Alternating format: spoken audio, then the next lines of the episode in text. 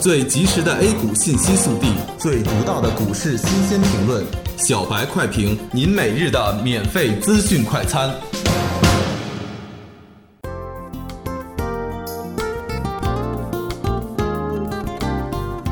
各位听友，大家好，欢迎收听九月十日的小白快评。小白快评今日话题：A 股难出大利空，反弹趋势或延续。受外围股市的影响，沪指今天低开百分之一点六二。随后，在题材股和银行权重反弹的带动下，指数回温并重新站上三千两百点整数关口。指数上涨必将伴随着部分配资盘的清仓，而且今明两天是本周的最后两个交易日，将迎来一大波配资盘清仓的高峰期。因此，今天的低开也就不足为奇了。指数上涨必将带动个股的上涨，配资盘也是在此时进行清仓。这一连串的动作已经成了本周分时走势图的一个标配，今天亦然。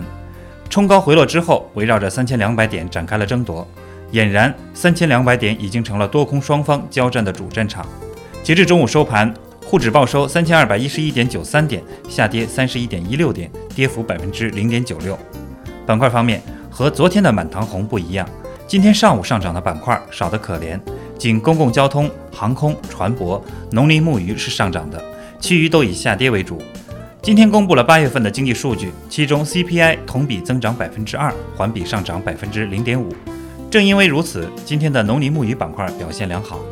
在清理配资盘和获利盘的双重压力之下，指数出现反反复复的拉升与下跌，属于正常的范畴，是在做自我修复。在横盘震荡过程中完成底部的构建，同时也将那些不坚定的筹码清洗出去。短期的抛压是不会改变长远的走势的。大盘依然站在五日线之上，加上 MACD 已经实现金叉，趋势正在逐步的形成，因此技术上不需要过度的担心。现在 A 股市场已经很难出现大的利空了，现在最大的不确定性为清理配资所带来的影响。目前底部已经出现了一连串的阳线，虽然有部分是假阳线。但投资者最容易被市场带着走，一根阳线改变预期，两根阳线改变观点，三根阳线改变价值。而从估值的角度来讲，市场上有很大一部分个股已经具备了投资的价值，但是还是建议大家在控制仓位的前提下清仓的参与，等到行情稳定了，底部明确了再参与右侧机会。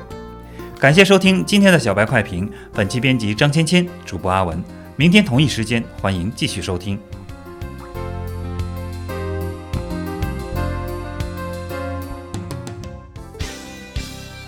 学习玩耍两不误，小白炒股学堂，小白炒股学堂，小白炒股学小白炒股学堂，小白炒股学堂，你的股神之路从这里开始。本节目由北京公牛股科技有限公司制作出品。